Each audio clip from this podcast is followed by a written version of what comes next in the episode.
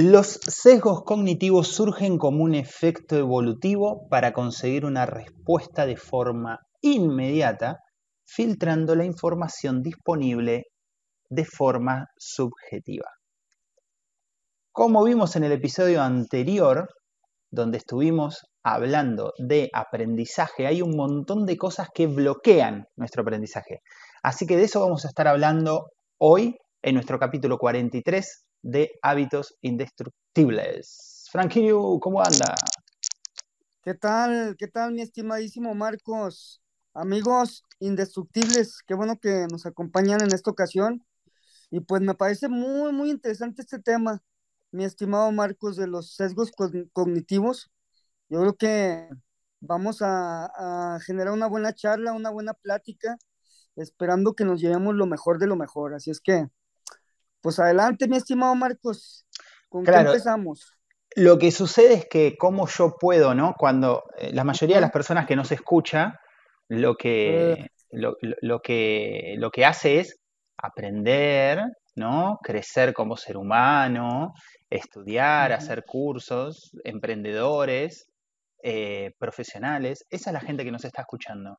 Entonces, ¿cómo yo puedo enfocarme más, intensificar, como intensificar mi ki, ¿no? mi cosmos, mi energía, cómo puedo intensificar aquello que soy para ser más agudo, más enfocado y, y por supuesto aprender más y no solo aprender más, sino corregir aquello que creo saber y en realidad no lo sé tanto, cómo puedo em, potenciarme y ahí es donde entra el tema de los sesgos cognitivos, que lo habíamos nombrado en el episodio anterior, y bueno, quedamos para este conversarlo un poco más. Excelente, vamos a ver cómo, cómo utilizamos esa técnica del Kaioken. Del Kaioken, por, Kaioken por 10. Kaioken por 10, exactamente. Kaioken aumentado 10 veces, mis amigos. O sea, muy bien. Lo que tenemos es, eh, bueno, el sesgo, primero que la idea esta de que es algo que está en nosotros a nivel biológico, ¿no?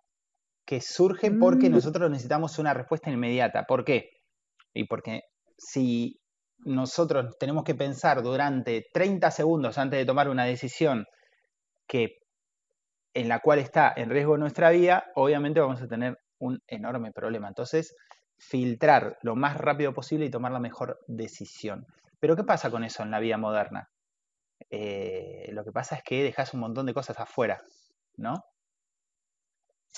Claro, em, oye, es que lo que pasa es que todo esto eh, tenía muchísima utilidad, pues cuando teníamos que escapar del tigre dientes de sable, ¿no? Y, y que, que pues literalmente siempre estaba el ser humano pues en constante alerta, en constante peligro, entonces a, lo que entiendo es eso que tú dices, ¿no, Marcos? O sea, teníamos que reaccionar, pero ya a la brevedad, porque si no, pues estabas frito, ¿no?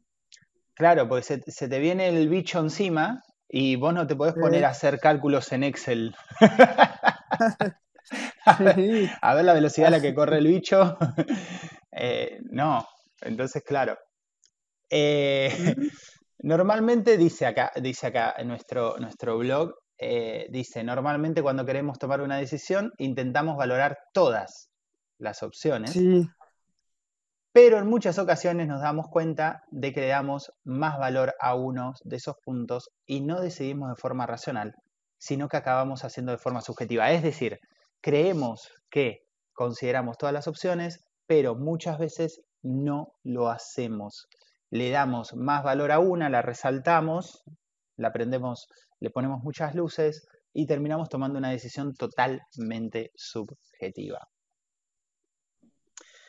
Em, lo que vamos a diferenciar es el concepto de sesgos de prejuicios sociales. Los sesgos son inconscientes, o sea, no me doy cuenta que estoy. De hecho, cuando yo he hablado eh, sobre el sesgo, eh, eh, al que más atento estoy es al sesgo de confirmación, que ya lo vamos a ver. Y cuando he hablado con alguien sobre sesgo, sobre el sesgo de confirmación, la mayoría de gente no sabe ni lo que existe, ni de que, no, no, sabe ni siquiera qué, qué, es, sesgo. eh, y muchos incluso caen en el sesgo, aunque sepan que existe, ¿me explico? Entonces, Claro. sesgos son inconscientes, no me doy cuenta que está ahí, involuntarios, sigue funcionando y funciona solito aunque yo no quiera, son muy rápidos, son extremadamente rápidos, ni bien se activa mi idea de voy a aprender a ver si esto funciona o no, ¡pum! Sesgo apareció y nos condicionan. Obviamente nos condicionan sin darnos cuenta. Bueno, ahí tenemos más o menos el inicio, la intro de, sesgos. Vamos a, a empezar a, nombrarlos. ¿sí? Vamos a nombrar solo los más importantes porque eh, son muchos más. Vamos a nombrar los más importantes nomás. Como los más importantes tenemos 20. No sé si vamos a hacer un video o dos. Capaz que hacemos uno y después cortamos. No lo sé. El primero es la ilusión de grupo. Voy a leer primero el ejemplo y luego la definición. Ilusión de grupo. Pensar que este año el premio gordo de Navidad va a acabar en 3 porque lleva muchos años sin que ese número salga. Este tipo de sesgo cognitivo o error cognitivo acostumbran a afectar y a llevar a errores en los juegos de azar. Ahora voy a leer la definición. La ilusión de grupo, también conocida como falacia del jugador, consiste en pensar que situaciones aleatorias e individuales están determinadas por situaciones previas. Es decir, que varias situaciones separadas que no tienen absolutamente nada que ver entre ellas, ¿no? Sí, hoy llovió, eh, entonces como ganamos 2 a 0 y como comimos, comimos un taco de mexicano, entonces quiere decir, no tiene nada que ver, pero yo las junto y creo que tienen algo que ver por eh, situaciones previas, ¿no? No sé si nos incumbe mucho ahora esto de nosotros, pero bueno, ya la, ya la, ya la tuvimos en cuenta, ya la leímos. Vamos a la 2. Ceguera por falta de atención. Este sesgo o prejuicio cognitivo es consecuencia de un error de atención y consiste en no tener en cuenta aquello que sucede cuando estamos concentrados en una cosa determinada y no vemos nada de lo que sucede alrededor. Esta es mucho más fácil de entender. Vamos al ejemplo. Por ejemplo, cuando tenemos un mal día, las personas solemos fijarnos más en aquello negativo que en lo positivo. De este modo le damos más prioridad a los detalles que son malos para nosotros. Aquí tiene, entiendo que tiene mucho que ver el, enfoque, ¿no? Como tal vez el mismo sistema de, activación reticular que dicen de que, o sea, te, eh, te enfocas en algo y pues no ves todo lo que, lo que, lo que está, está a tu alrededor, ¿no? Es como, como los caballos, que a veces los llevan y tienen cubierto para que no vean a los lados, Nada más están viendo hacia el frente, nada más están viendo hacia el frente. Eh, porque están enfocados en eso y, no, ven, no ven todo lo demás, como que enfocamos toda nuestra energía, enfocamos todo, todos nuestros recursos en esa cosa en la que nos concentramos, ¿no, Marcos? Y yo, a, mí, a mí me, me, pasa muy frecuentemente, para bien o para mal. Yo creo que cuando, cuando no lo hacemos de forma consciente, es cuando de repente lo que decías ahorita, ¿no? De que, pues me pasó alguna chingadera hoy, hoy, algo malo, y pues me vuelco totalmente en eso y, me olvido de todos los demás. Ah, pueden estar pasando cosas maravillosas a mi alrededor, pero pues estoy enfocado en eso, ¿no? Nada más. Sí, sí, sí, completamente. Em, sesgo de observación selectiva. Se trata de pensar o reflexionar sobre algo en función de aquello que consideramos importante. De mm. esta forma, los sesgos cognitivos de la observación pueden perjudicarnos en nuestra autoestima y autopercepción. Vamos al ejemplo. Sesgo de observación selectiva. Quizás el ejemplo más claro sea el de las embarazadas o el de las parejas en San Valentín. Cuando estamos embarazadas o estamos intentando estarlo, solo vemos a mujeres con barriga. igual que el Día de los Enamorados, que, sobre todo si no tenemos pareja y deseamos tenerla, salimos a la calle y solo vemos parejas acarameladas. Claro. Este es el así es. Sesgo de observación selectiva, o sea, yo elijo qué ver. Observación selectiva. Ah. Interesante. Es, es como cuando empiezas a hacer, a hacer igual, ¿no? Eh, Este, em- empiezas a hacer ejercicio, empiezas a ir al gimnasio y de repente pues em- eh, te, te fijas más en ese tipo de cosas, ¿no? Vas al, vas al supermercado y antes pues nomás te pasabas por, por donde estaban las papitas, la comida chatarra, la cerveza, pero luego ya, ya, ya también empiezas a ver las cosas relacionadas con el gimnasio, con el ejercicio y cosas que antes no veías, ¿no? sí, O sea, no, no significa que, que todas esas cosas antes no estuvieran. Eh, siempre habían estado, solamente que como no nos interesaban, pues no me, no me fijaba en ellas, sí. ¿verdad? A mí se me viene a la mente cuando, por ejemplo, ves un, lees un libro o ves una película y luego la ves o lo lees eh, 10 años después y te das cuenta cómo vos evolucionaste y ves cosas que antes estaban ahí pero no las podías ver. Em, Mm. yo me acuerdo, por ejemplo, cuando era chico, que mi papá, yo era muy chiquito, tenía como 10 años y mi papá se había, había cambiado el auto y cuando cambia el auto yo le dije que, eh, digo, mirá papá, hay un montón de autos que, que, que hay mucha gente que tiene el mismo auto que vos. Y, y antes no estaba, antes no tenían, y ahora que vos te lo compraste, ahora todos ellos también se compraron el mismo auto. Y mi papá me dice, no, esos autos ya los tenían todos, estaban ahí, lo que pasa es que vos no le prestabas atención porque no teníamos este. ¿No? Y bueno, y, y lo, Sí. lo- y bueno, yo había entendido, no sé, eh, era chiquito, pero parece que ya entendía ese tipo de cosas. Y, y lo había entendido. Así que bueno, ese era el sesgo de, eh, de observación selectiva, súper interesante. El siguiente es sesgo de autojustificación. Este sesgo, autojustificación, este sesgo cognitivo consiste en justificar constantemente algo que has hecho para evitar sentir remordimientos o pensar en el error que has cometido. Uh, Va de vuelta. Este sesgo consiste en justificar constantemente algo que has hecho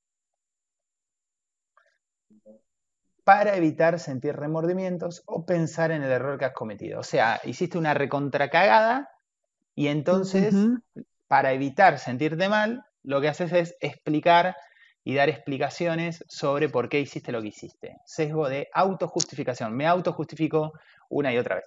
Acá sí que empezamos a entrar.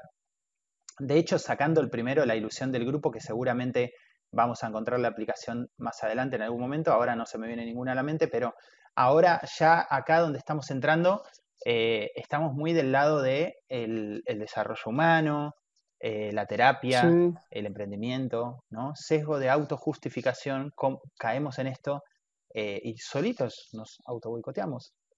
Vamos al ejemplo. Un ejemplo de ello puede ser gastarse un dinero desorbitado en un eh, móvil o teléfono celular nuevo de última generación. Este sesgo de autojustificación hará que en lugar de sentirnos culpables y pensar que hemos hecho una locura pudiéndonos haber comprado un modelo más económico, justificaremos que lo necesitamos a toda costa. Por ejemplo, esto le pasa, no sé, a las mujeres con los zapatos, por ejemplo. O a mí me ha pasado, por ejemplo, con eh, cosas tecnológicas también, ¿no? Saber que me estoy comprando algo de más, pero pienso, ay no, pero lo que pasa es que lo puedo usar para trabajar y bla, bla, bla, bla, y las pelotas, lo compraba para jugar. Así que ahí está el sesgo de Yo, autojustificación. yo creo, yo creo que este, este sesgo, mi Marcos, este, es muy común, ¿eh? Y Sí, inclusive también para, para, para justificar, pues, algunos ma- malos hábitos, ¿no? Como, no, también. pues es que, es que como, eh, pues sí, este fin de semana me puse bien borrachote, me puse bien pedote, Mm, pero pues es que todo el- toda la semana me mato trabajando, o sea, me lo merezco, ¿no? O sea, sí. me merezco pues una parranda también, me merezco disfrutar O era el cumpleaños amigos. de fulanito y bueno, era el cumpleaños de fulanito, ¿no? sí, ¿no? O sea, O había pero dos pues por es que uno, también, había que ajá, aprovechar el dos por exacto, uno. había que aprovechar, pues es que también hay que convivir, pues que también hay que, no todo es trabajo, ¿ah? sí, pues también hay que, y por eso, pues a veces justificamos, digo, no, no estoy diciendo que, que no haya que, este, que divertirse también, pero pues una cosa Obvio. es divertirse y otra cosa es autodestruirse, por ejemplo, ¿no? O sea, Claro, lo que pasa es que una cosa es divertirse co- estando consciente de que te estás divirtiendo y estás en un ocio, y otra es que estás haciendo algo que te va a generar un remordimiento y para ajá, evitar el remordimiento eh, entres en un sesgo de autojustificación. Son cosas distintas. exacto, ajá, sí, sí, sí, sí, Bien, totalmente, ¿no? Sí. Bien. vamos a sesgo de retrospectiva. Es otro de los sesgos cognitivos más comunes. Ah, este me encanta, este me encanta. Yo, yo, por ejemplo, el de autojustificación, el de retrospectiva, el de confirmación, ya los, ya los tenía en la mente, ya lo- de hecho los uso, solo que no sabía bien los nombres, pero sí los uso incluso cuando aprendo yo y me obligo a eh, salir de esos sesgos y es muy difícil. Es muy difícil, pero bueno, si uno se obliga y es consciente, lo puede hacer. Vamos a sesgo de retrospectiva. Este es otro de los sesgos cognitivos más comunes. Por medio de este prejuicio cognitivo, prejuicio cognitivo, nos ponemos a reflexionar en sucesos pasados, dando aportaciones o explicaciones de lo que tendría que haberse hecho para poder evitarlo, como si eso hubiera sido posible. Acá en Argentina hay un dicho que, se, que dice, con el diario del lunes somos todos sabios. Con el diario del lunes somos todos sabios. Claro, si vos tenés la información ya, ya sucedió y mirás para atrás y decís, ah, sí, obvio, esto sucedió por esto, esto y esto, Ah, sí, ¿no? sí, sí, Qué sí. crack, qué crack. Bueno, vamos al ejemplo de sesgo de retrospectiva. Cuando pensamos que, perdón, cuando pensamos después de pasar una mala experiencia, que podrías haberla evitado debido a que ahora sabes qué es lo que ha pasado. Ay Dios, el otro día tuve una conversación así con una persona y, y- era, era increíble cómo no, no podía verlo. No podía verlo porque me insistía, una, una amiga me insistía en que bla, bla, bla, bla, bla, bla, pero era algo que ella había obtenido después de la situación. Es muy difícil de explicar sin el ejemplo claro, pero sí. Pero si vos lo sabés después del, del caos, eh, no puedes evitar el caos. No pudiste haber evitado el caos porque el aprendizaje vino después del caos. bueno, ahí está el Así de, es, amigo. de retrospectiva. Igual, igual, este, un ejemplo me- eh, personal, ¿no? Yo me acuerdo, pues hace muchos años, eh, este, bueno, me ha pasado muchas veces, eh, pero ahorita, eh, este, este sesgo me ha pasado muchas veces, pero sí, por ejemplo, recuerdo hace muchos años cuando yo manejaba que, que choqué una vez, choqué, choqué el auto, ¿no? por no tener cuidado, por no, no ir este, tomando las precauciones, por ir distraído, ¿no?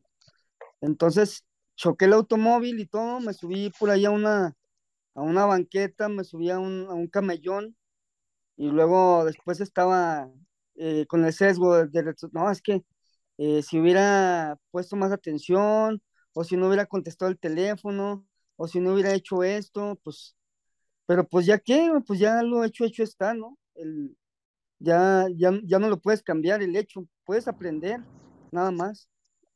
Sí, también eh, acá, por ejemplo, bueno, en todos lados, en toda Latinoamérica se ve mucho en los deportes, que la gente te analiza la- los partidos después y son todos sabios, todos sabían lo que había que hacer para Ah, ganar sí. o para que no le metan dos goles, son, to- son todos expertos en lo que ya pasó, ¿viste?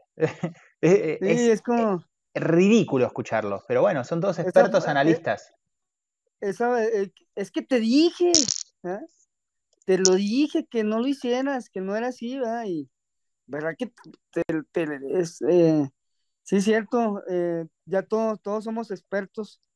Analiz eh, eso, los analistas deportivos, ¿no? Que a eso se dedican, ya después, Sí, después de eh, que terminó el juego. se podría hacer una, una carrera universitaria que sea algo así como experto en solucionar problemas que ya ocurrieron, ¿no? Ah, eso estaría bueno. Sí, sí, sí. Bueno, vamos a profecía autocumplida. Una de las cosas también que, Ah, que tengo bastante clara, que me gusta mucho, que dice, pensamos en algo que no es cierto, pero actuamos así porque creemos que es lo que tenemos que hacer. Y cuando eso se confirma, lo damos como un hecho comple- completamente real. Lo van a entender más con, con el ejemplo, supongo, los que están escuchando. Exactamente igual que una profecía. Bueno, por eso se llama profecía autocumplida.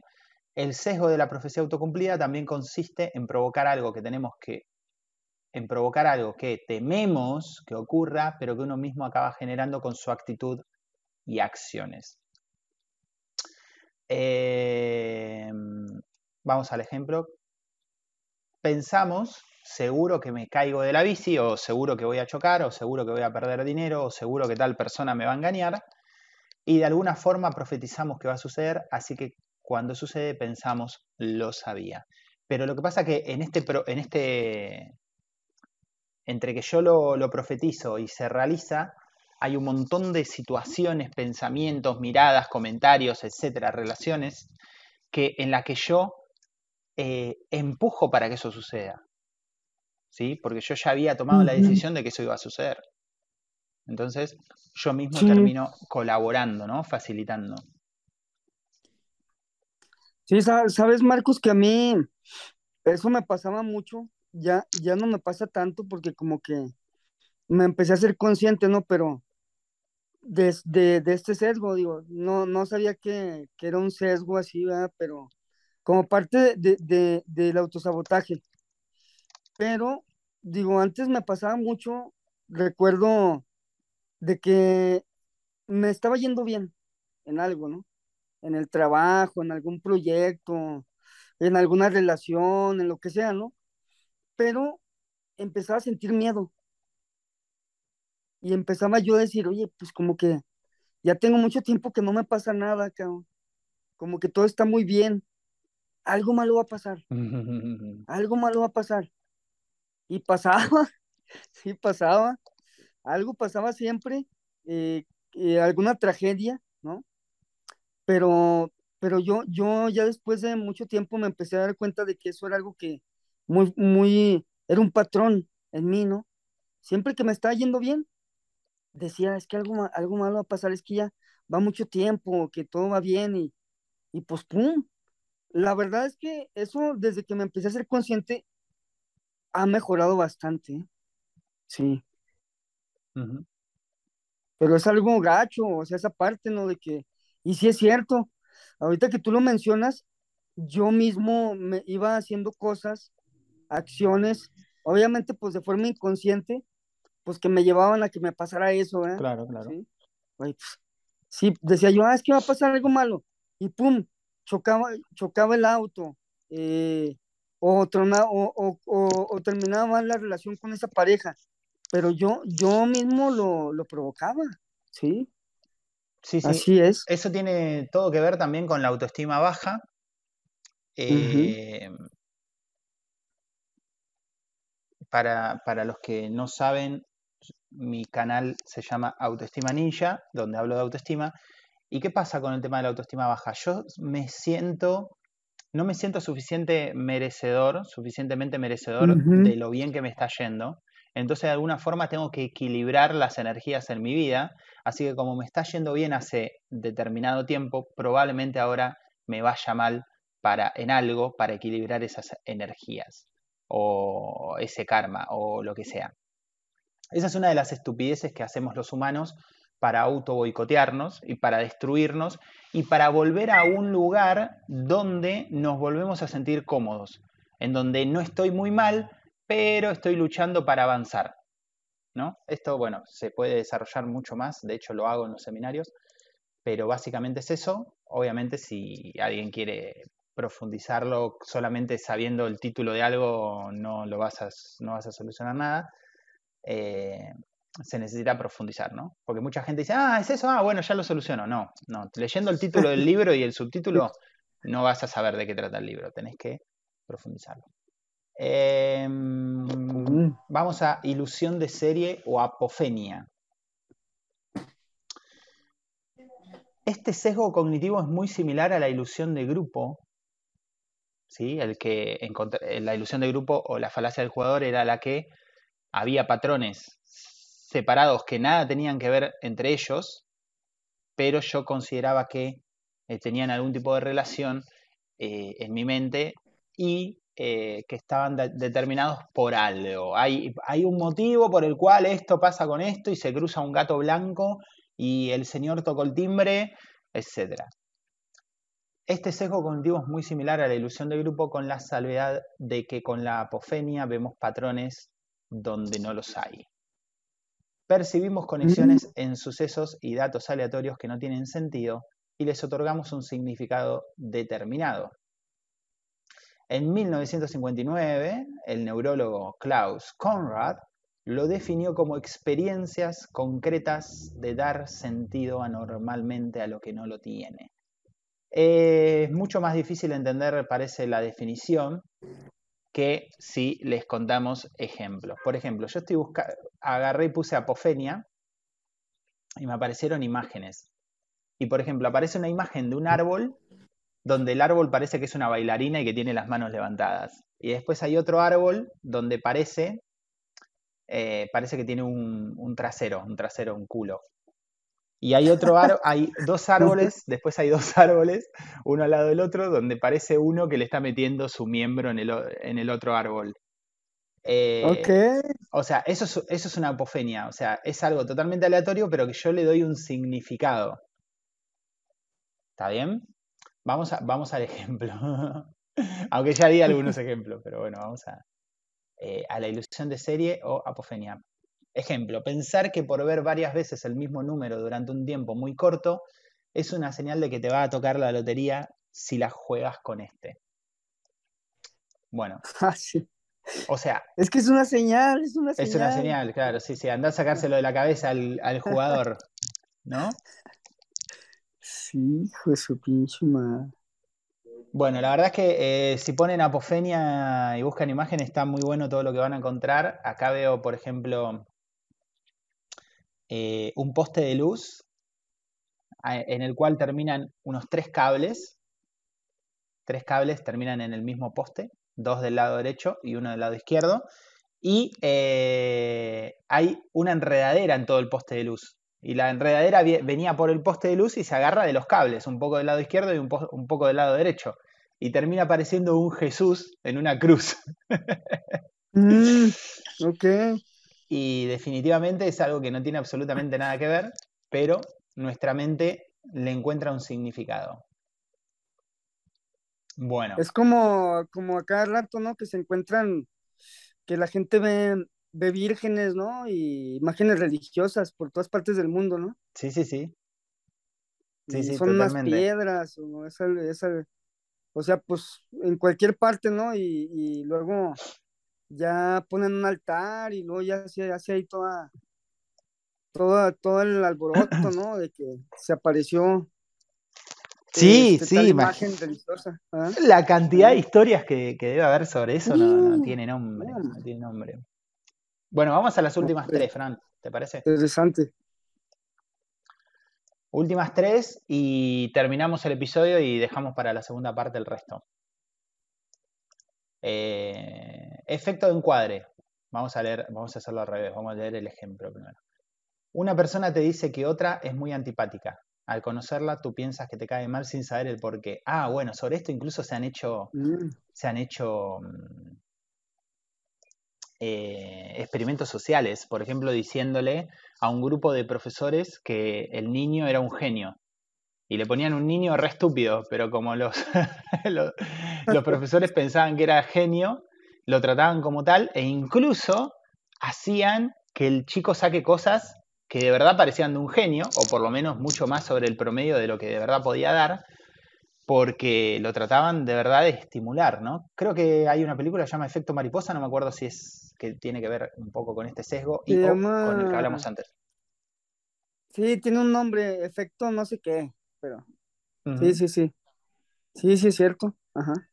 Sí, y también creo que el efecto anterior eh, también, el, el de la apofenia, puede ser, no estoy seguro. Bueno, Eh, vamos a la descripción. Es un, es un sesgo bastante habitual. Se trata de establecer conclusiones en virtud de cómo se presente la información. Unos mismos datos pueden llevarte a pensar una cosa u otra en función de cómo te sea transmitido, ¿no? Esto es muy a nivel político. El mismo dato, depende de cómo te lo digan, te afecta o no. En política y en los medios de comunicación se juega con este sesgo para influir en la opinión pública. Yo me acuerdo que una vez estaba viendo una charla TED y hablaban de cómo usan las estadísticas para, para eh, influir y formar opiniones, que es lo único que hace la, televisión, ¿no? Hacer, hacer, que vos pienses algo que a ellos les conviene y nada más. La gente que piensa que la televisión te informa, o los diarios, o las revistas, o la radio, está ahí para informarte, no terminó de entender que eso es una empresa. Es una empresa y la información que pasa por ahí está muy bien filtrada por algo y porque hay muchísimo dinero y poder en el medio, más que nada poder. Bueno, eh, y en la charla TED esta decía que eh, el, estadista nos, nos ponía un ejemplo que decía, les voy a poner un ejemplo. Bueno, resulta que eh, en el año 2020 hay 300% más de niños que mueren de no sé qué cosa. Y vos decís, ¡Wow! 300% más, ¡Wow! Y dice, ¿cuántos niños son? Dice. Y nosotros, no sé, ¿cuántos son? ¿Qué sé yo? Y resulta que era que morían 0, no sé, 0,3 niños por año, ¿no? O sea, si te mueren 0,03 niños o 0,3 niños por año, y vos lo multiplicás y lo tenés que multiplicar y lo tenés que multiplicar, multiplicar por, eh, a ver, 0,3 niños por año. Es decir, cada tres años moría un niño, más o menos, de, ese, de ese tema. Eh, y necesitas em, el 300%, creo, eh, creo que sería por 4, ¿no? Creo. Entonces, ahora muere un niño punto 2 por año. Ah, era algo así, la cosa que eh, pasaban de morirse, me acuerdo, o afectarse por ese, por ese tema. No me acuerdo si eran dos o tres niños y pasaban a seis, no sé, era una boludez grande como, un, como una casa cuando te pones a mirar los números, por ejemplo, que los pueden mirar y son públicos en World Meters, por ejemplo. Eh, los niños o, gente grande, porque niños y gente grande también me parecen también importantes la gente grande, no tipo no solo los niños, tipo si yo tengo 40, 50 y me estoy muriendo de hambre, que es muy triste morirse de hambre, me parece también es medio importante, eh, es enorme la cantidad de gente que sufre hambre hoy. Entonces, eh, estar fijándote porque cinco murieron de no sé qué, me parece una pelotudez grande como una casa, pero es lo que usan los medios, ¿no? Así que bueno, ahí está el sesgo de encuadre. También está bueno el ejemplo ese de que cuando te dicen que una persona es tal o cual y vos después la conoces a esa persona y ya vas con eso en la mente, ¿no? De que esa persona es tal o cual. Sí, sí pasa, ¿eh? Ya, vas con la predisposición, si claro. conocerlo. Ajá, sí. Eh, sesgo de atribución. Eh, un ejemplo es cuando comparamos nuestro esfuerzo para estudiar unas, unas oposiciones con el de otra persona que las ha aprobado y que creemos que lo merece menos que nosotros. A ver, para, sesgo de atribución. ¿Ah? Es el que hace que pensemos que solo nosotros hemos luchado y conseguido algo, que solo nosotros lo hemos hecho bien y que solo nosotros somos comprensibles y empáticos. Uh, qué, qué pesado el que piensa así, ¿no? Eh, bueno, fuerte, sí. Yo lo veo, yo lo veo en el grupo, en los grupos de, en, en el ambiente de baile, de salsa y bachata, eh, pero puede ser en cualquier otro grupo, ¿no? Gente que piensa que le gusta la salsa y a mí me gusta más la salsa que, a todos los demás, porque a mí la salsa me corre por las venas. Eh, yo soy más salsero que vos y qué sé yo, y anda una manga de idiotas todos. Sesgo de contribución. Vamos de vuelta al, al, ejemplo. Sesgo de atribución. Eh, el ejemplo es cuando comparamos nuestro esfuerzo para estudiar unas oposiciones con el de otra persona que las ha aprobado y que creemos que lo merece menos que nosotros. O sea que eh, ambos conseguimos lo mismo, pero yo, me, yo siento que lo merezco más que vos. ¿Verdad? Envidia. Ah. Envidia. Oye, yo, yo Marcos, este, me, acordé ahorita que mencionabas este sesgo cuando estaba en la universidad y teníamos un, amigo que, que le, le apodamos el uno más que tú. El Así le- uno así le más que el tú. uno más que tú. A, a ver, para. Sí, porque. Sí, compadre.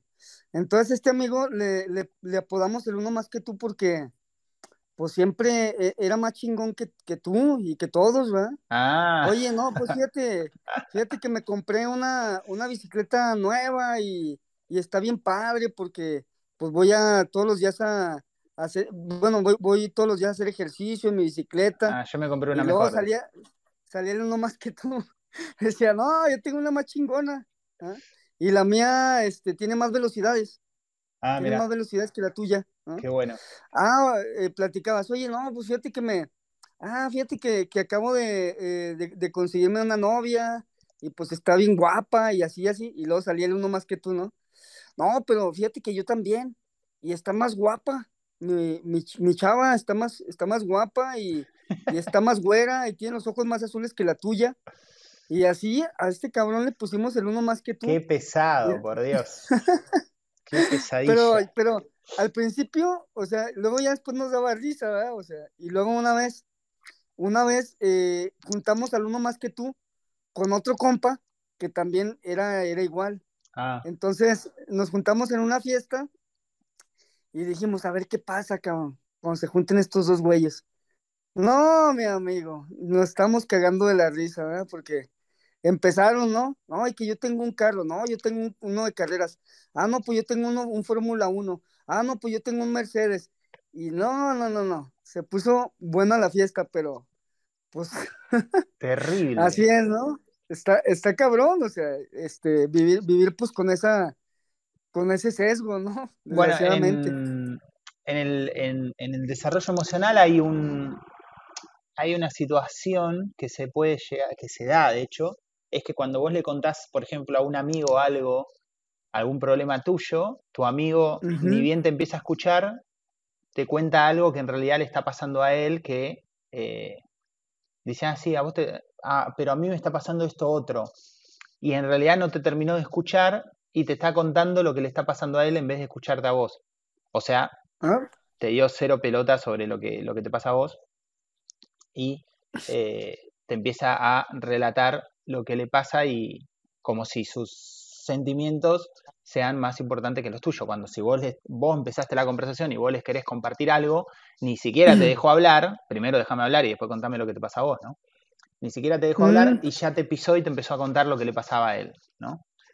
Eh, ahí Sí, sí, también, sí. ahí también lo, lo- lo tenemos. Eh, bueno, el último sesgo, para cerrar el episodio, justamente eh, mi favorito, ¿no? Uno de los que más uso para, para aprender y salir de, de la mente cuadrada, eh, es el sesgo de confirmación. Sobre el sesgo de confirmación también encontré un tipo documental, el cual voy a mirar eh, estos días y si vale la pena, quizás hagamos un episodio específico del sesgo de confirmación, no sé si lo vale.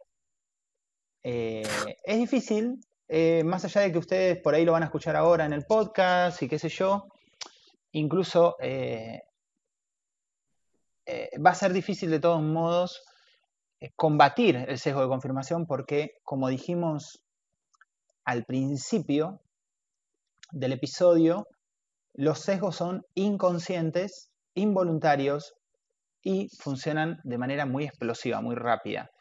Pero si son inconscientes e involuntarios, eh, es muy difícil porque vos lo traes a la mente ahora porque estás escuchando el podcast, pero después hay un montón de situaciones donde el sesgo de confirmación va a actuar en detrimento, creo que está bien dicho tuyo, o sea, te va a destruir sin darte cuenta, y no solo eso, sino que vas a pensar que ceder, ceder, eh, no es apropiado, no es bueno para tu imagen, no es bueno para tu inteligencia, además todos los demás seguro que son estúpidos, eh, el que piensa tal cosa seguro que es un idiota, etcétera, etcétera, etcétera. Entran otras cosas también como los juicios personales, bueno, eh, es difícil, es difícil porque se cruzan muchos conceptos. Pero vamos al sesgo de confirmación, que dice, es un tipo de sesgo cognitivo muy común, extremadamente común.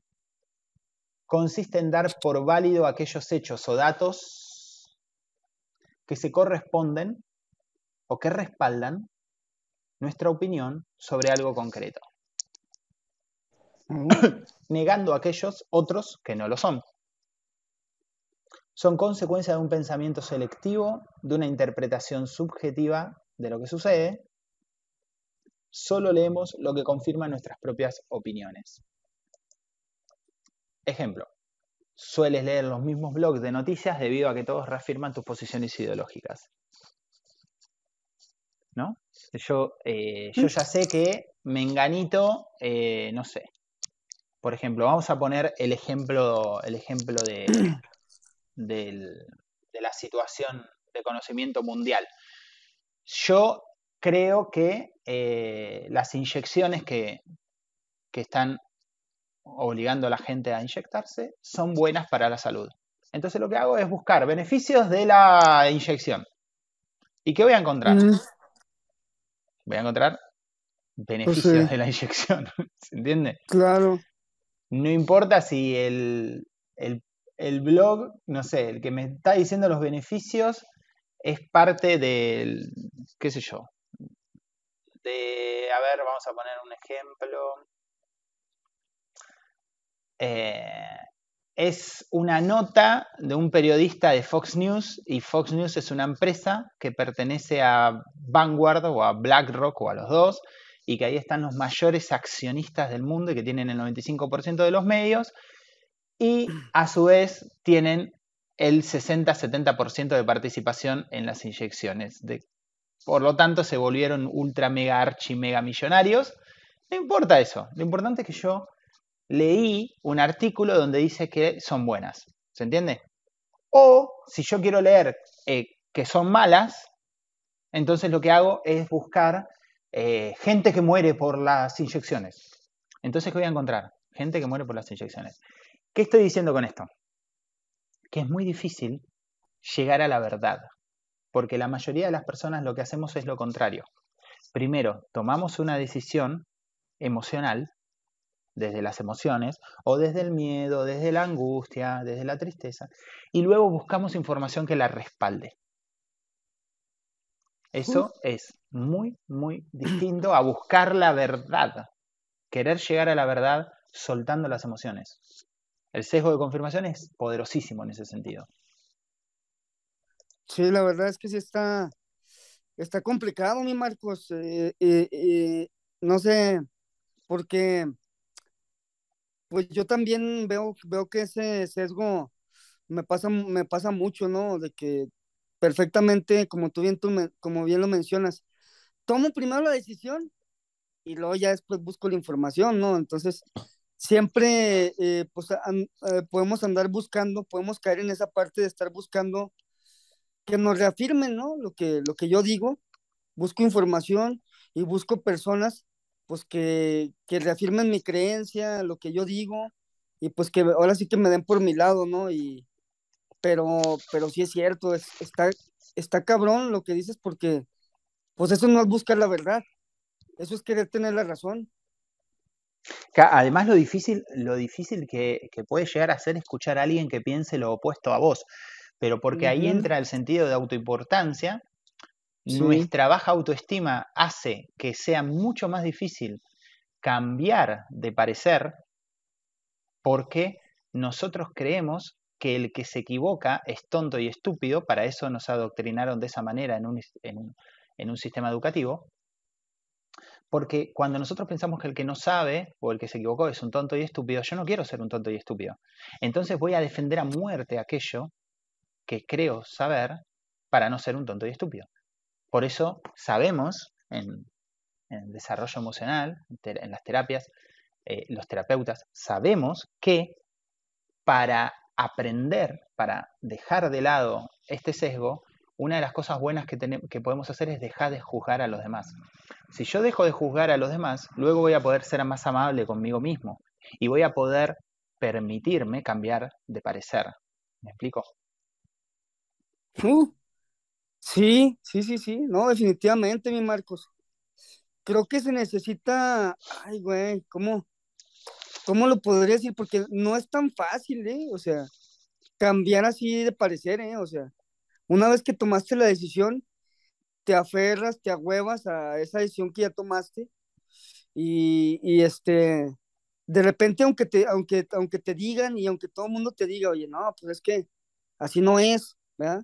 O lleguen hechos o cosas, pues tú ya tomaste la decisión y, y, aunque no sea la mejor decisión, pero tú la defiendes y tú la defiendes, ¿no? Pero aquí lo cabrón es que, oye, pues, ¿cuál realmente es la verdad, no? Si yo digo que, que así es, yo quiero tener razón, yo creo que, que, es complicado, pero que sí se puede hacer. No, eh, tener esa, Tener esa, esa, esa flexibilidad o esa habilidad, pues de cuando yo me doy cuenta, como dicen por ahí, ¿no? Es de sabios cambiar de opinión. Sí, sí. Poder se puede, pero sí. Poder se puede. Sí, sí, sí te confirmo que es difícil, difícil. Muchas veces es extremadamente difícil. Si yo estoy convencido de que las vacas son verdes, que venga una persona y me diga que las vacas son azules. Son, es extremadamente difícil. Es muy difícil en política, es extremadamente difícil en religión, en deportes, eh, en todo, todo lo que está conectado a nuestra identidad, porque ahí entramos también en terreno psicológico. Bueno, los sesgos cognitivos es terreno psicológico, pero digo, entramos en eh, autoestima, si esto está conectado a mi identidad, identidad significa que yo me identifico. Y si yo no soy esto, ¿qué soy? ¿Qué soy si dejo de ser lo que soy? Em, claro. Yo me acuerdo, por ejemplo, a ver, no quiero tocar temas tan sensibles, pero por ejemplo, el tema de la llegada a la luna es uno de los debates que se han dado en los últimos años. Pero, pero ¿por qué es tan interesante el tema de, de llegada a la luna? Porque si la llegada a la luna nunca existió, entonces quiere decir que la NASA miente. y si la NASA miente, entonces vos tenés que ver quién financia, quién financia la NASA, y ahí te das cuenta quiénes son los que mienten.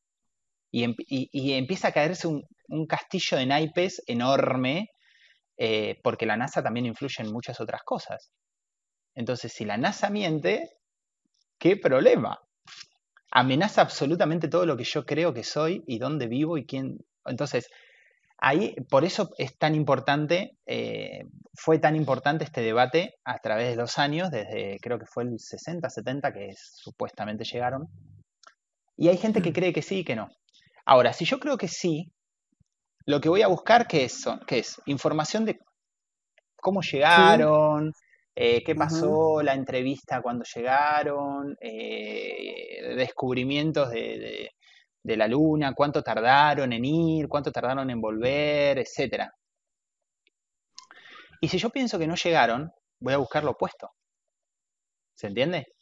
Pero para la persona que piense y vas a encontrar información para lo que busques. Claro, claro, voy a encontrar, como, decía, como dice un amigo, en Internet puedes confirmar lo que quieras. puedes confirmar absolutamente lo que quieras. ¿Entendés? Entonces, eh, vas a buscar lo que, lo que querés, vas a confirmar lo que querés y te vas a ir contento como un ignorante que, que le dijeron todo que sí. ¿Verdad? Eh, sí, sí, sí, tenés razón. Pero, sí, sí, sí, sí, tenés razón. ¿no?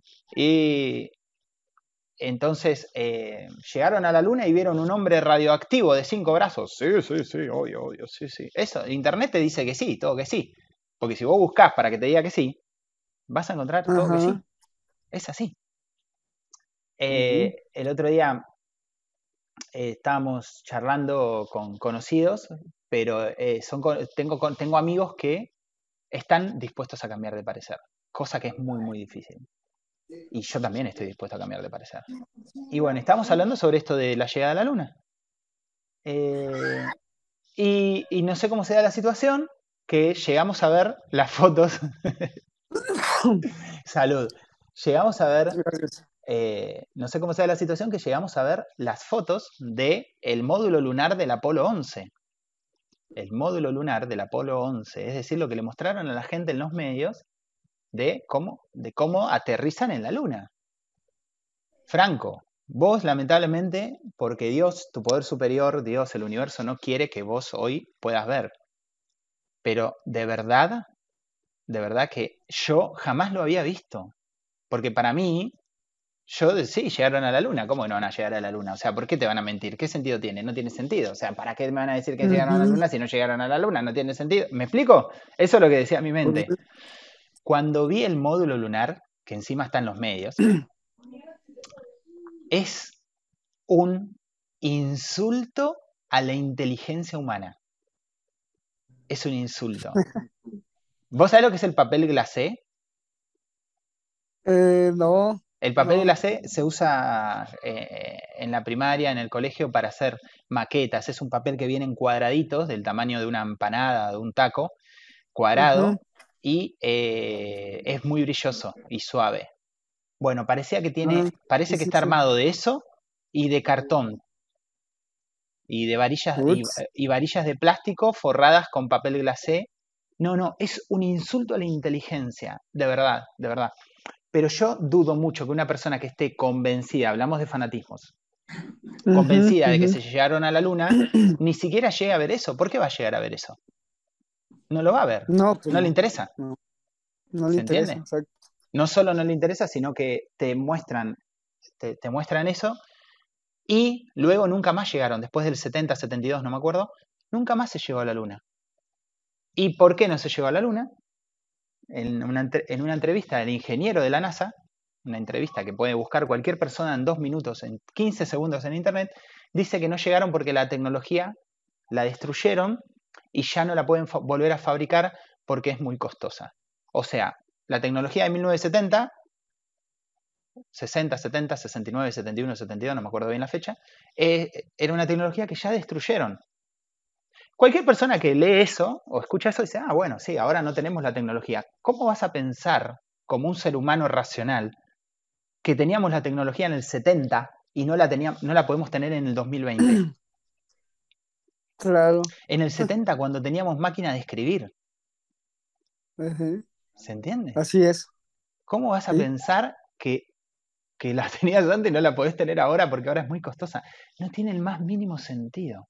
Pero cuando una pero como, pero como se sabe que se explota, se explota la, la, la debilidad humana, no dicen cualquier cosa, total, nosotros nos comemos todo. Y una persona que cree eso jamás va a ir a ver el dibujito, lo que es el, el módulo de aterrizaje del Apolo 11.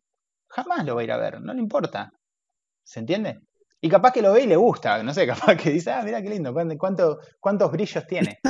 Andás a ver lo que Sí. piensa, ¿no? Andás a ver lo que piensa. Eh, pero bueno, llegaron en el 70 y ahora no se puede llegar, ¿no? 50 años más tarde no se puede llegar a la luna. eh, interesante, interesantísimo, la verdad interesantísimo. Interesante. Sí. Me parece que ah, eh, yo, yo le pido, obviamente eh, les pido disculpas para los que escuchan si creen que, que- que toco temas muy sensibles, pero qué sé yo, a mí me parece que acá estamos para eso. Si estamos hablando de sesgos cognitivos y no podemos hablar de ciertos temas porque, ay, no, son muy sensibles, ¿cómo vas a decir que no llegamos a la luna? Eso es fanatismo. No, no es fanatismo. Si una persona está escuchando esto y piensa que sí llegaron, está perfecto. Está bien. Cree Sí, lo que sí, quiera, está todo bien, no pasa nada. Nadie te quiere convencer de nada. No estamos hablando de eso. Estamos hablando de que la persona que cree A no puede buscar y leer con el corazón abierto B. Eso es todo lo que estamos diciendo. Cada uno cree lo que quiere, no pasa nada. No pasa nada. Me parece que eh, no tocar temas sensibles como estos sería una contradicción al hablar de sesgos cognitivos. ¿Me explico? No, ¿cómo vas a hablar de eso? Entonces me parece que está bueno eh, tenerlo en cuenta. Es, una- es un ejemplo nada más el que estamos dando. ¿eh? Así como ese puede haber muchos. ¿ah? Pueden ser miles, decenas de miles de ejemplos. Sí, sí, sí. Es Es, como un que vos- ejemplo Vos más. me digas que Maradona es el mejor jugador de fútbol del mundo. Ah, Eh, pues, los, ah, números, no, exacto. lo- los, números re- eh, los números dicen que, que- que es Messi. Pero Otro incluso va a decir, otro, otro va a decir que es Pelé. otro te va a decir que es Pelé. Pero no solo eso, sino que los números te pueden decir que es Messi, a nivel matemático todo lo que logró. Pero qué sé yo, Messi no juega solo, chabón. Si Messi juega en el. Barcelona, no juega solo, jugó con uno de los mejores Barcelona de la historia, quizás el mejor. Entonces, todo es, todo es, viste, lo podés tirar para un lado, lo podés tirar para el otro. Es muy difícil llegar a la verdad porque primero tomamos decisiones con emociones y luego las justificamos con un montón de eh, ju- eh, justificaciones, de racionalizaciones. Uh, ¿sí? Es muy difícil. bárbaro. Así que bueno, con eso, con eso, con eso nos quedamos. Después, si se te ocurre algún otro ejemplo de sesgo de confirmación, eh, lo, lo chiflás en el siguiente. Muy bien. Bueno, para la próxima entonces terminamos con los otros. A ver si. De acuerdo. Va, no sé. Después vamos a ver, vamos a ver, vamos a ver si, si hacemos otro episodio. Fran, después lo hablamos fuera de fuera del aire. Lo hablamos para ver Tras si- bambalinas. Sí, tras bambalinas, vamos a ver. Bueno, este episodio se nos hizo un poco largo, pero, pero esa era la idea. Terminar más o menos con sesgos cognitivos. Bueno, ¿algo más, Fran? No. Sería todo, mi Marcos. Estamos muy bien. interesante este tema. Sí, muy bueno y, y pues ojalá que, que, que le haya gustado a, nuestros amigos indestructibles. Ojalá, ojalá que puedan dejar algunos sesgos, porque Ajá. definitivamente te, te bloquean a vos como ser humano. O sea, son, son cadenas que no te dejan, no te dejan salir de donde estás, eh, pues estás atrapado, ¿no? Estás como atrapado en un cubo de donde no, no, tal cosa, ¿cómo vas a pensar tal cosa? No, no, tal otra, no, no, eso tampoco, ¿no? Entonces nos, Mm. no- nos mantenemos ahí en, en el desconocimiento, en la limitación de- del aprendizaje. De hecho, en liderazgo se ve mucho creencias limitantes, ¿verdad? Sí. Uh, Ahí están, bastante. creencias crees, limitantes. Si lo crees, lo creas. Lo que Si tú lo crees, crees, esto es lo que define tu mundo. ¿ah? Así es. Impresionante, impresionante. Bueno, de hecho, en el episodio, no me acuerdo si fue el episodio anterior o el otro, que vos, vos habías comentado que estabas ya a punto de grabar mil, eh, mil frases. O Mil sea, frases. para quien no sabe, Frank graba una frase por día eh, en audio, audio, video, y la sube a las redes. Una frase por día. ¿Hace ya cuántos días vas? 980. 980. Estamos a 20 días de cumplir Mil frases. eh, mil frases. Y bueno, y Frank comentaba que eh, él en algún momento le empezó a dar esa sensación de que si él podía hacer eso, ¿qué cosa no podía hacer? ¿no? Y ahí entran creencias limitantes, ¿verdad? Y cómo la creencia limitante te empodera o no. Bueno, eh, no la creencia limitante, perdón. La creencia te empodera o te limita, Exacto. ¿verdad? Sí. que, temazo. Bueno, estamos, ¿no? Nada más. Ahí estamos, amigo. Buenísimo, Fran. Bueno. Terminamos por hoy. Entonces, saludos a todos y también saludos a nuevo suscriptor, eh, a Erika Ramírez y a White Blue. No, sí, White Blue o White Night Blue. Eh, bienvenidos a- al canal y nos vemos en el próximo episodio. Nos vemos, amigos. Éxito y bendiciones. Tau, tau.